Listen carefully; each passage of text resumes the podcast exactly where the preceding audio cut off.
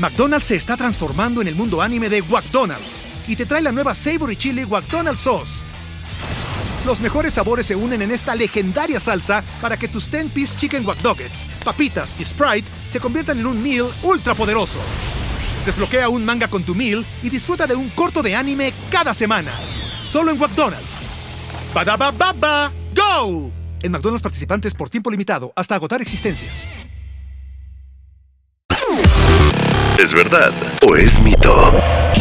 Descubra las respuestas a tus dudas financieras ahora. La prima vacacional es una prestación superior a las de la ley en México.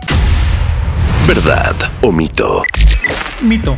Al igual que el salario, las vacaciones, el aguinaldo y las utilidades, la prima vacacional es una prestación laboral mínima para los trabajadores. Esto quiere decir que todo patrón que tenga personal empleado está obligado a pagarla.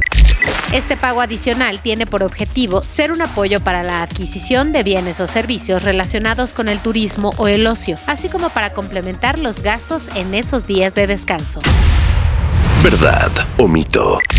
Verdad. Por ejemplo, esta prestación te puede ayudar a pagar la renta de una habitación, gasolina para el automóvil o un vuelo de avión. Por esta prestación, el patrón debe pagar al empleado 500 pesos por día de vacaciones que le corresponda.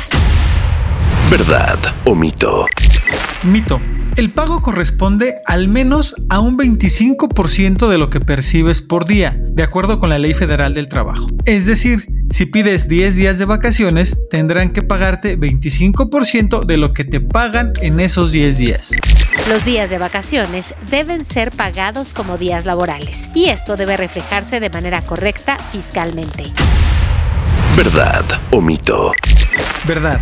El patrón debe considerar que cuando paga vacaciones no está remunerando el trabajo, sino que es una prestación del mismo y tiene que registrarlas. Si no, estaría simulando que remunera el trabajo personal.